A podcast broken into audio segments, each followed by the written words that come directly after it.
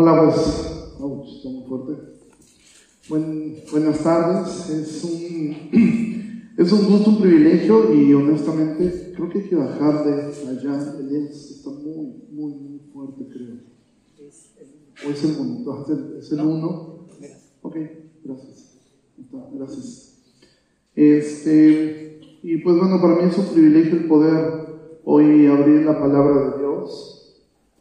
Y bueno, quienes vienen por primera vez, este, nuestras reuniones no son tan largas, solamente esta vez quisimos hacer algo especial debido a esto, debido a que pues, estamos recién cambiándonos y pues es un es siempre un, un gusto el poder estar compartiendo la palabra de Dios. Y ahí pueden ver ustedes el título, de repente a lo lo perdamos, pero yo estuve orando mucho por qué predicar en la primera vez y de repente lo que estaba ahora mismo hablando el pastor Claudio, por un momento dado parecía que, que iba a tomar ya el mensaje él, ¿no? Entonces, este, porque exactamente es lo que yo quería hoy predicar.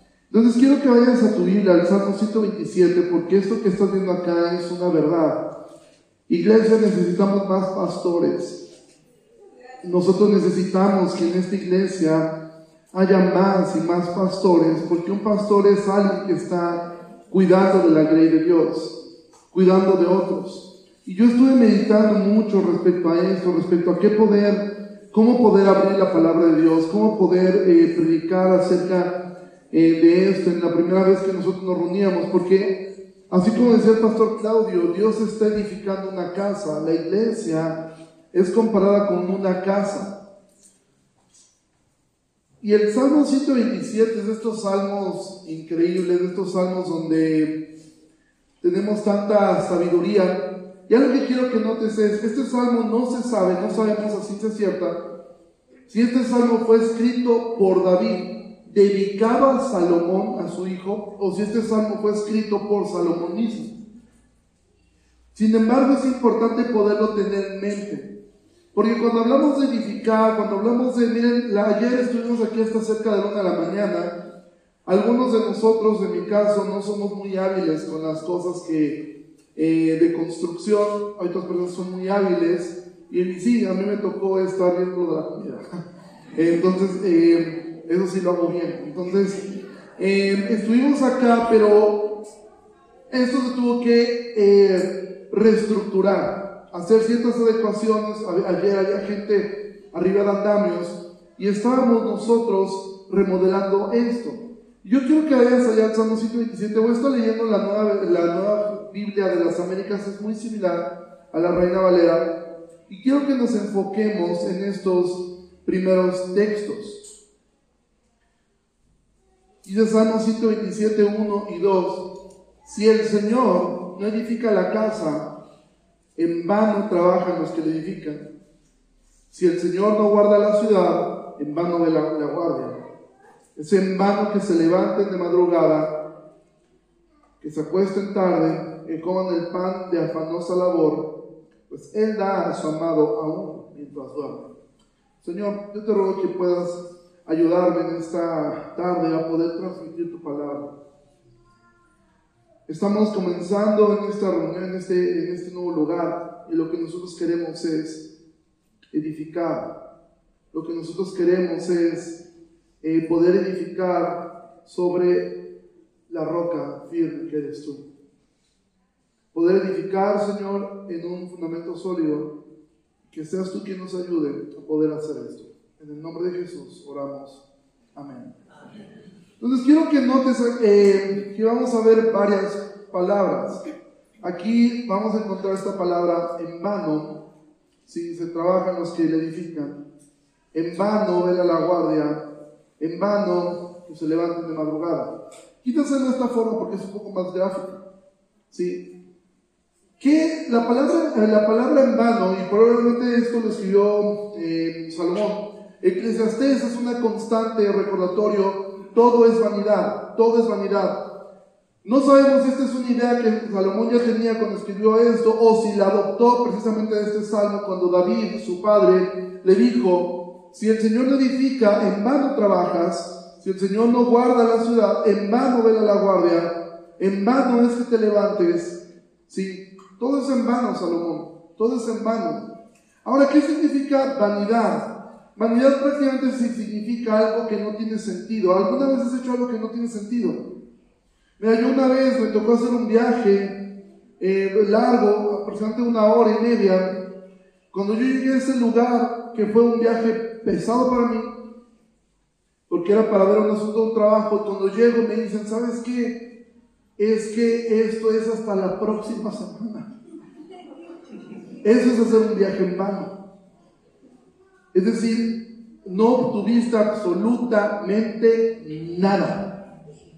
Entonces, es notorio que aquí el salmista está hablando de personas que trabajan, personas que edifican, ¿sí? personas que velan, personas que se levantan de madrugada, personas que se acuestan tarde.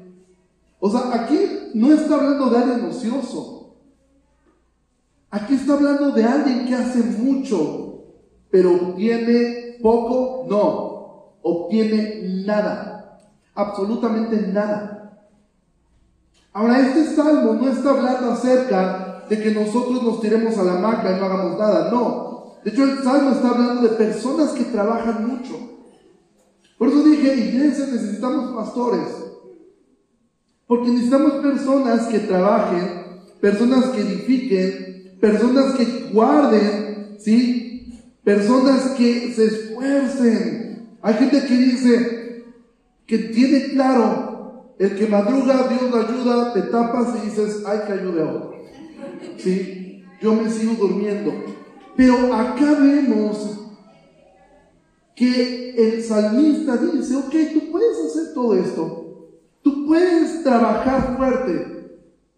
Tú puedes velar, tú puedes estar atento a lo que está pasando para que no te tome de sorpresa. Tú puedes levantarte muy temprano, puedes trabajar muy duro, llegar tarde a casa, dormir tarde, dormir cansado, y todo eso es en vano.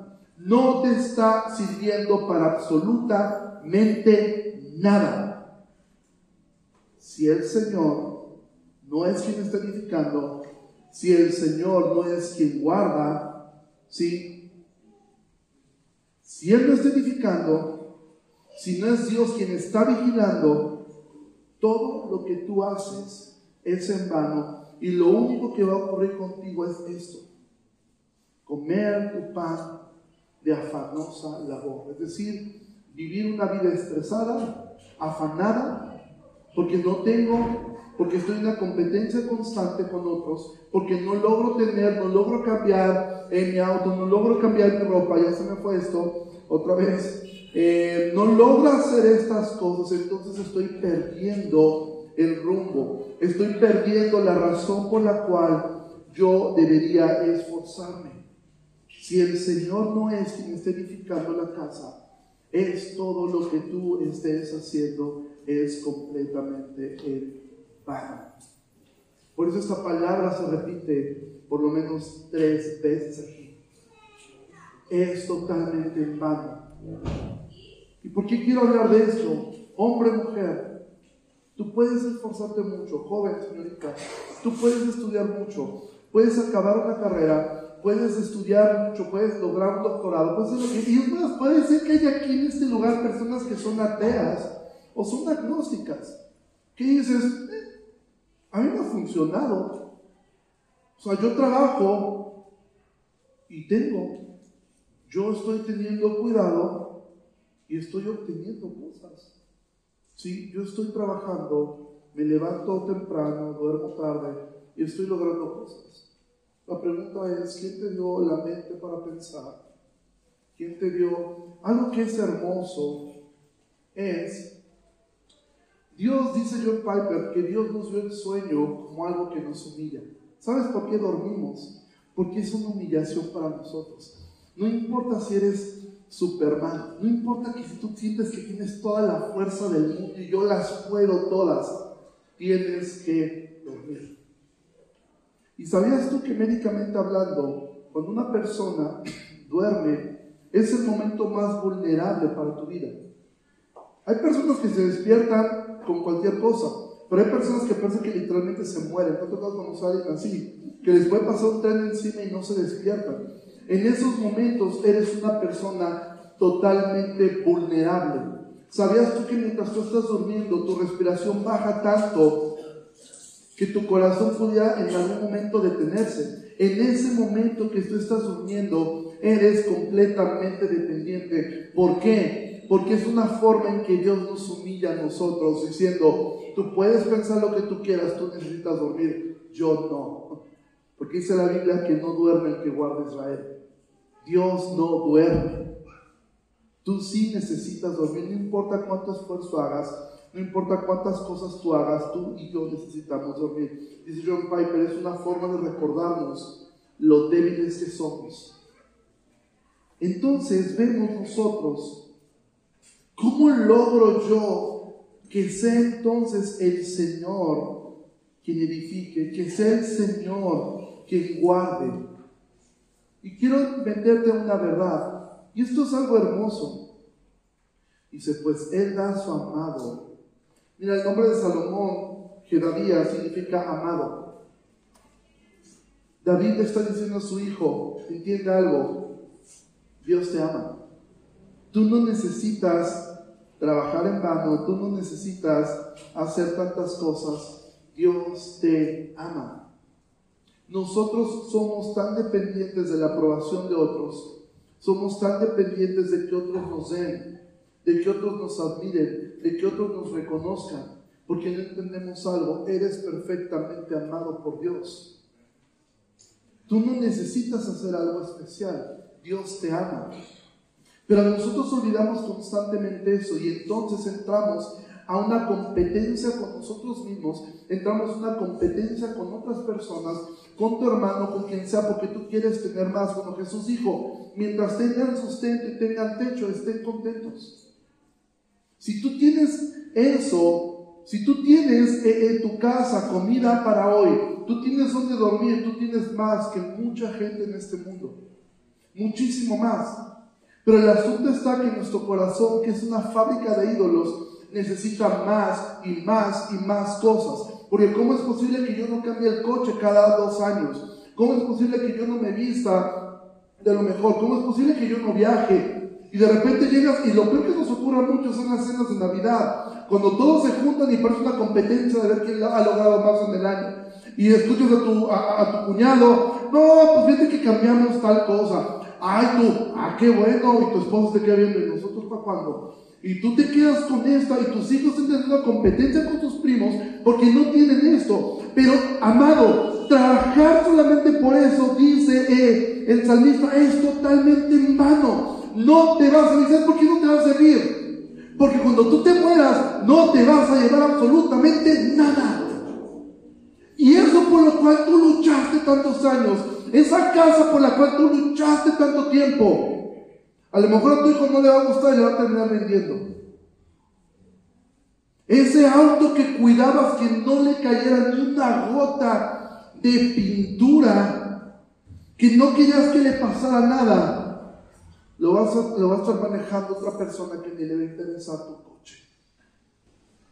Y entonces cuando estamos cerca de morir, nos damos cuenta que lo único que logramos es vivir una vida llena de afán porque olvidamos que Él da a su amado aún mientras duerme.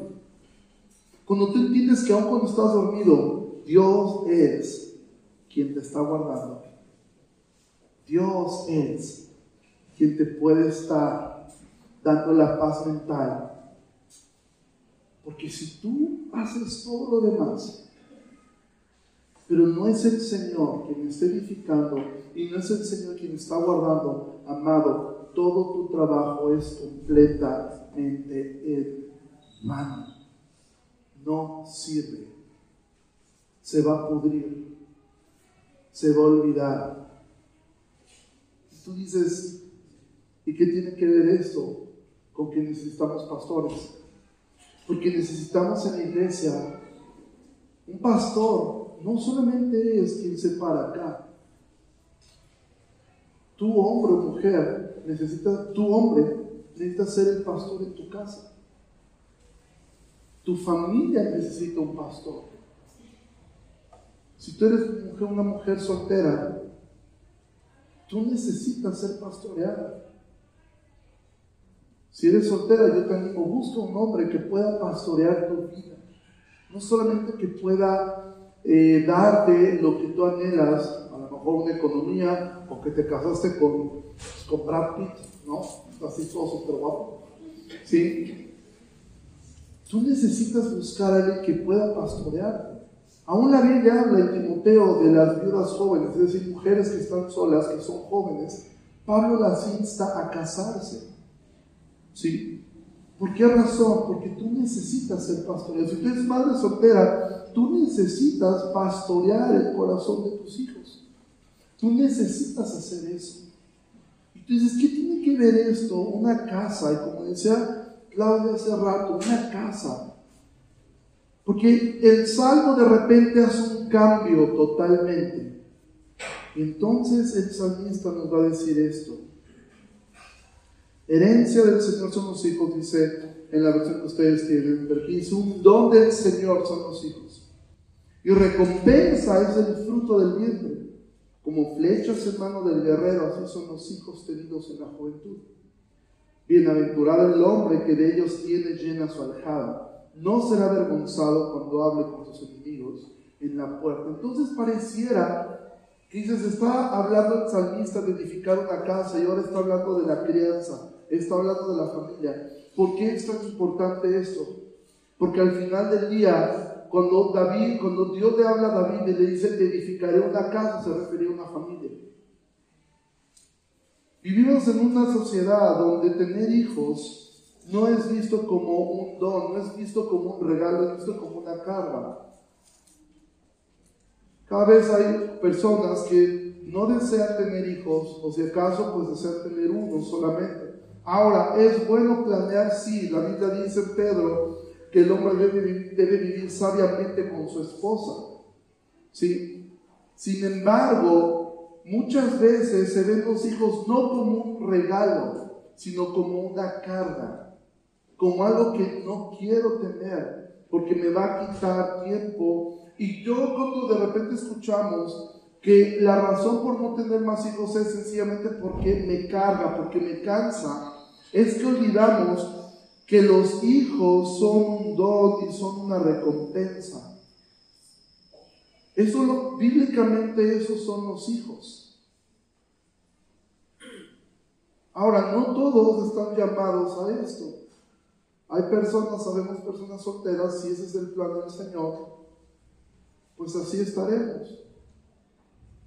Pero si tú estás casado, no veas a tus hijos como una carga. Tienes que recordar que son un regalo y son una recompensa. Es algo que Dios te dio. Te pregunto a ti como padre, ¿tú dejarías tu hijo a cualquier persona? ¿Tú dejarías que tu hijo...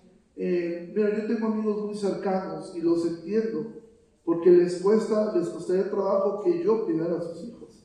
¿Sí? A pesar que nos queremos mucho y hay una cercanía, es necesario que nosotros, les pido guarden silencio atrás, por favor, es que de verdad todo se ve de acá. Gracias. Y es importante que nosotros tengamos esto en mente. Los hijos son un regalo, son un don. Y tú no dejarías a tus hijos en manos de cualquiera. Tú no dejarías a tus hijos de esa forma. Pero debes recordar que Dios confió a ti hijos. Ahora los confió para qué? para que tú en tu forma vana de vivir prefieras tener cosas que criarlos a ellos, que pastorearlos a ellos. Tú estás cambiando a tus hijos por cosas. Y muchas personas dicen, no, es que yo todo lo que hago lo hago por ellos. La realidad es que la mayoría de las veces lo hacemos por nosotros mismos. Yo he escuchado tantas veces padres decir, no, es que yo me esfuerzo para que tengan la mejor educación. Tus hijos necesitan un padre, necesitan una madre. Y ellos van a preferir 100 veces estar en una escuela pública y poder pasar tiempo con mamá o con papá, a que tú los puedas mandar al mejor colegio del mundo, y tú no pasas tiempo con ellos porque tú estás totalmente afanado. Y después del tiempo te vas a dar cuenta que todo fue en vano. Y dice la Biblia que son como flechas. Ahora quiero decirte algo. Las flechas, el ejemplo que ocupa la Biblia es un ejemplo hermoso, porque las flechas constan de dos partes.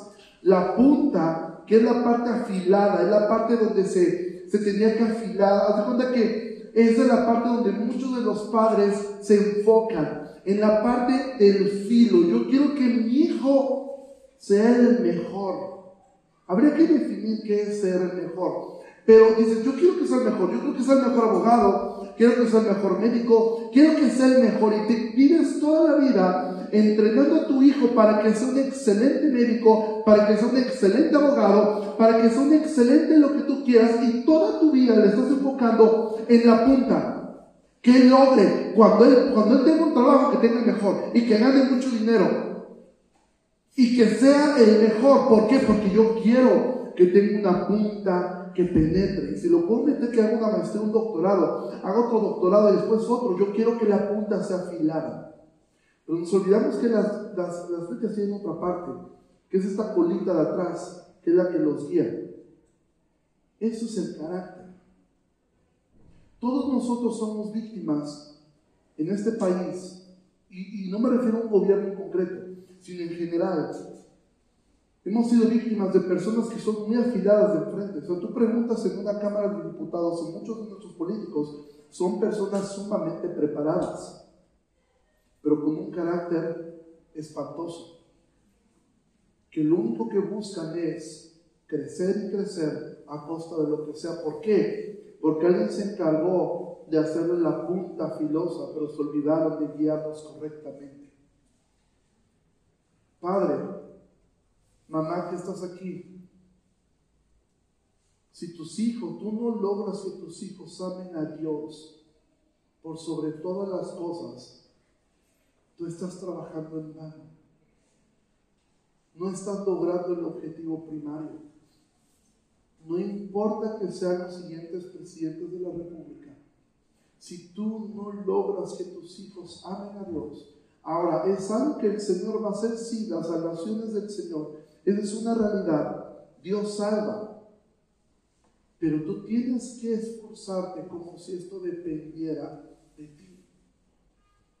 Si al final Dios decide otra cosa y tus hijos toman otro camino, que no sea porque tú así lo hiciste. Que no sea porque tú te enfocaste en tantas cosas vanas que te olvidaste de lo más importante, que era el corazón de tus hijos. Tus hijos necesitan un papá y ahora necesito que tiene que ver con ser pastores, porque tú necesitas ser ese pastor en tu casa. Tú necesitas moldear eso. Mujer, tú necesitas un hombre que haga esto. Tú necesitas impulsar a tu esposo a lograr eso. Hombres,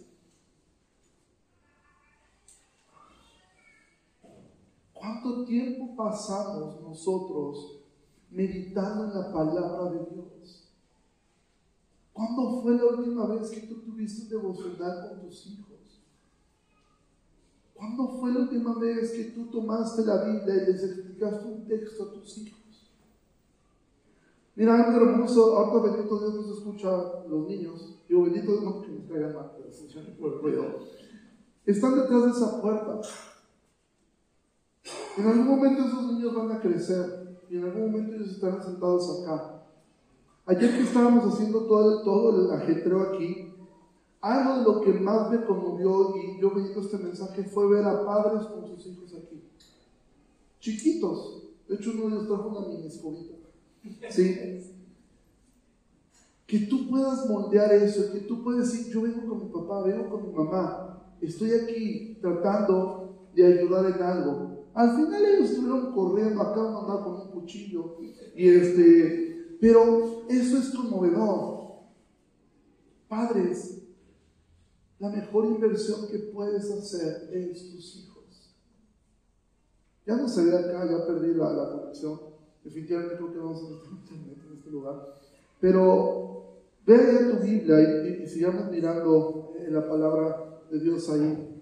Porque dice que son una recompensa como flechas en mano del guerrero.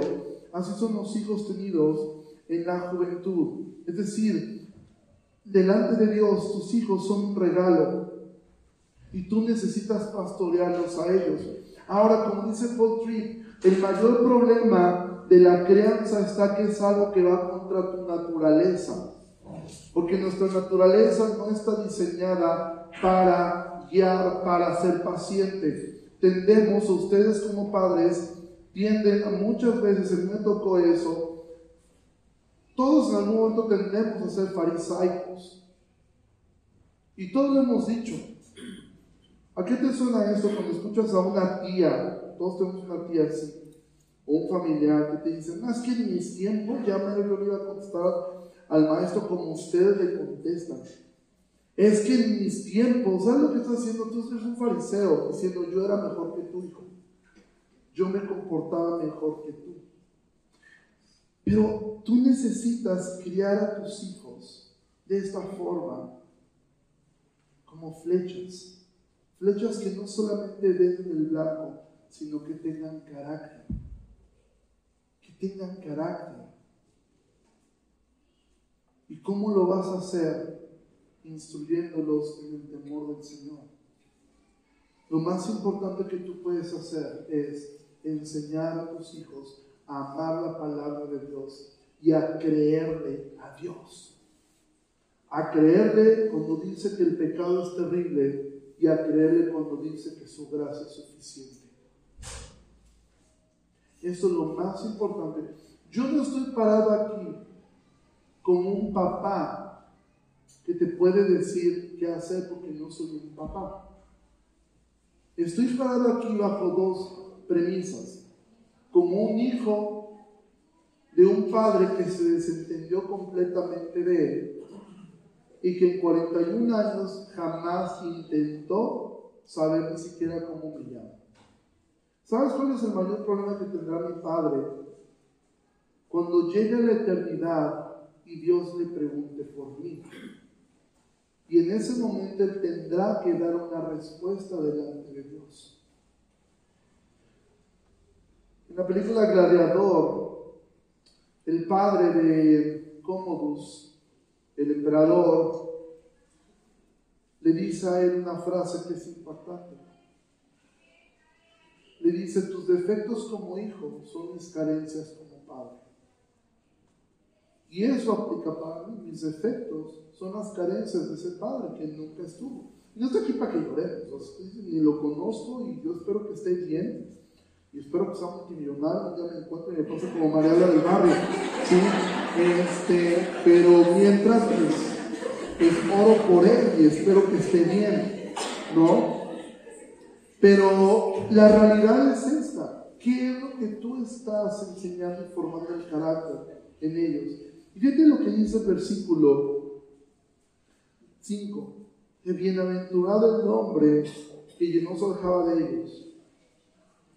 La palabra bienaventurado significa feliz. Y mira, yo he visto a los padres cuando tienen hijos pequeños. Y tú, a lo mejor como padre dices, es que que lo último que uno es feliz cuando son pequeños. Yo ayer que los vi aquí correr a tanto niño, de verdad yo admiré tanto a, los papás. Dije, ¿cómo pueden vivir 24-7 así? O sea, que no hay un momento que dices, ya hubo un momento donde estaban gritando como, como dinosaurios o no sé qué cosa. Estuvieron gritando cerca de 20 minutos así los niños aquí corriendo. Y yo estaba, yo decía, esto es lo que vivimos papá. Mira, ganas de salir y decir, ya, hijo, ya. O sea, ya, respira, o sea. Y tú dices, lo último que yo pienso, dice, bienaventurado el hombre que llenó su aljaba yo lo último que pienso es en llenar mi casa de niños. O sea, esto no va a ser felicidad para mí. Ahora, yo sé que aquí hay padres o, parejas, dices, hemos intentado tener un hijo y, no, y también quiero hacer este llamado. Es que a mí en su momento me encantará hacer. Yo oro y he orado mucho porque el Señor me permita hacerlo. Y es, probablemente el Señor no te dé hijos biológicos, pero tú puedes considerar la adopción. Si tú quieres ser padre, tú puedes considerar eso. Y a veces hay tantas personas que terminan adoptando o, diciendo, yo tengo perrijos, tengo plantijas. ¿Sí? Y ahora las plantas son hijos, los perros son hijos. ¿Sí?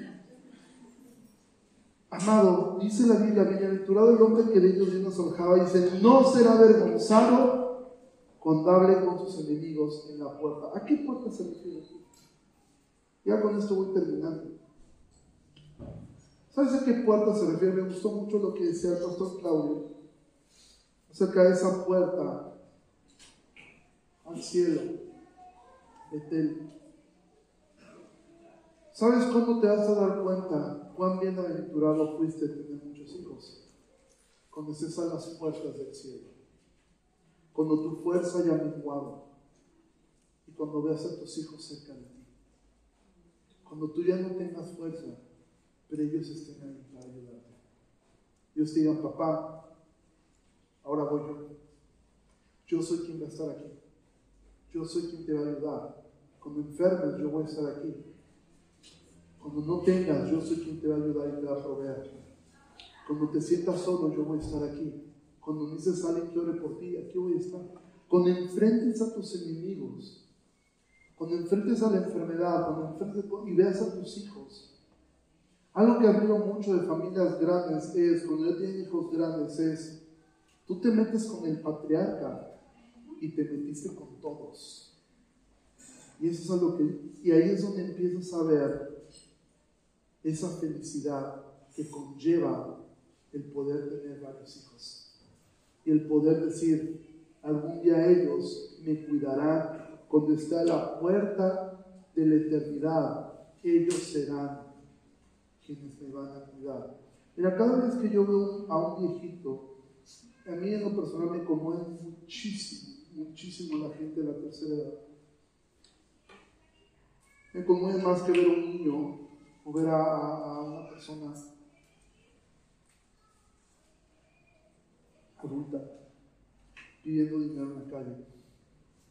Pero casi siempre, por lo general, una vez pasamos y vimos un, un viejito pidiendo dinero, estaba completamente solo, y alguien le dijo, qué hijos tan terribles. Y sí, tiene razón, qué hijos tan terribles, pero por, por lo general, cuando un adulto mayor llega a esa edad y está en esa condición, por lo general, no estoy que siempre, pero por lo general se debe a una de estas dos razones. Primera razón, fue un padre ausente toda la vida que maltrató a sus hijos. O dos, fue un padre súper consentidor que le enseñó a sus hijos, tú eres lo más importante, tú eres el número uno, nunca te fijes en las necesidades de otros. Y cuando esos niños crecen dicen, pues así me enseñaste tú, que yo soy lo importante. Y la verdad es que me incomoda servirte a ti. Tú me enseñaste así. Entonces, por regla general, o fueron padres ausentes o fueron padres consentidores. Es decir, padres que nunca trataron con el carácter de sus hijos.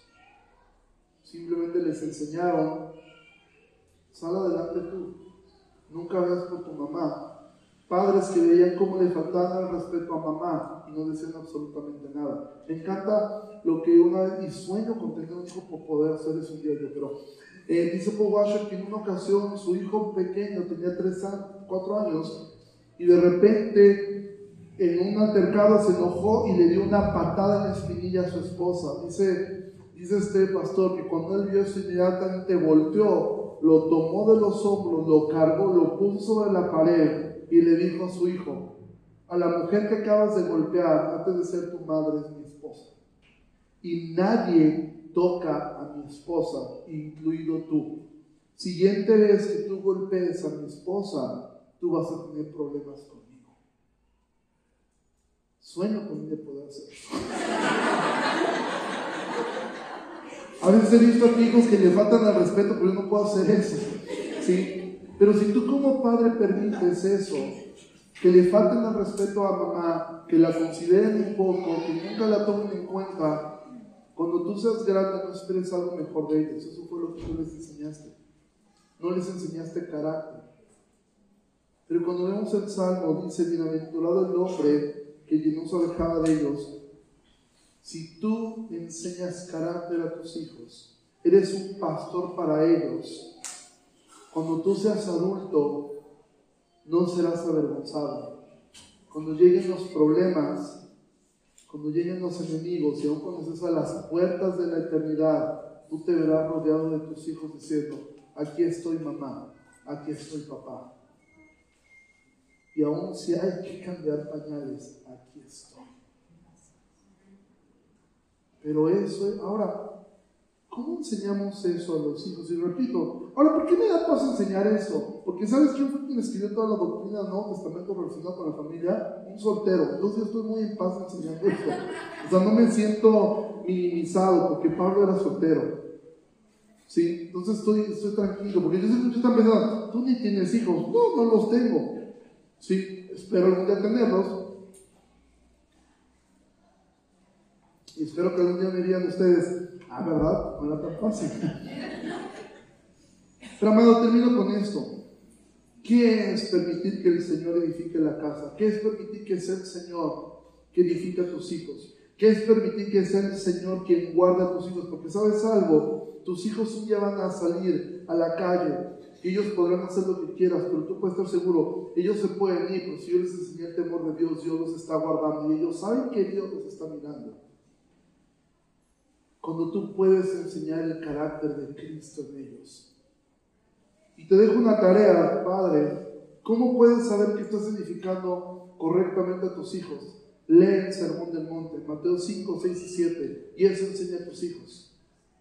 Todo lo que está ahí puesto.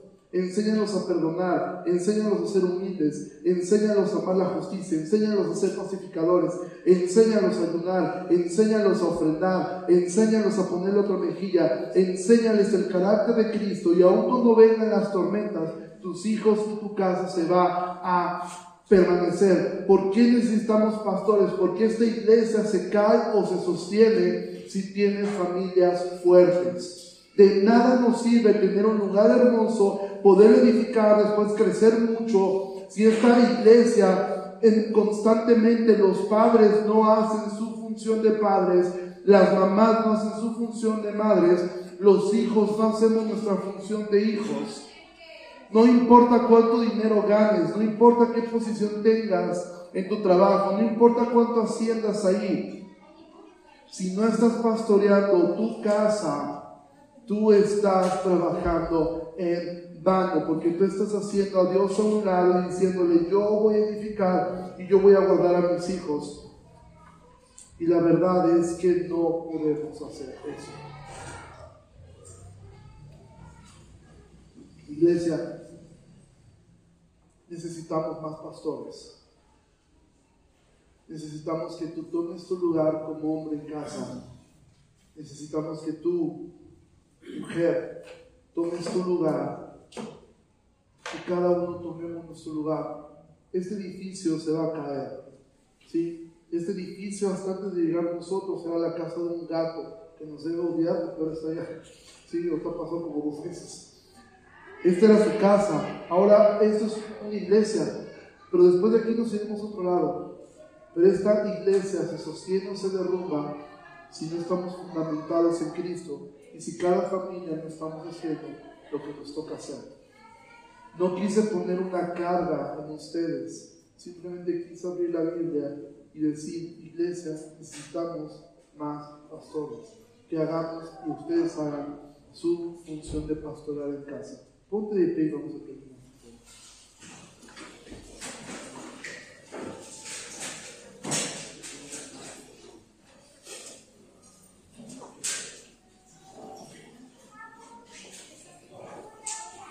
Padre, te ruego en esta tarde por la vida de cada uno de mis hermanos, en especial por quienes están casados y tienen hijos. Tú les ayudes y nos ayudes a todos a edificar la casa, a entender que no necesitamos tanto, que no necesitamos a veces tantas cosas y poder aprender a distinguir entre lo que necesitamos y lo que queremos. Ayúdanos a poder ser una iglesia que se distinga, no por buenos predicadores, no porque haya buena música o tengamos buenos programas de membresía, sino que podamos ser reconocidos porque te amamos y porque cuidamos de nuestras familias. Yo te ruego, Señor, que bendigas a cada uno de mis hermanos, a los que son padres, a los que desean ser padres, que tú, Señor, seas con nosotros y vayamos en paz. Y gracias porque nos has permitido este lugar de reunión. Te damos la gloria en el nombre precioso de Jesucristo. Amén. Iglesia, que tengan un excelente domingo. Dios les bendiga mucho y nos vemos dentro de ocho días. Gracias.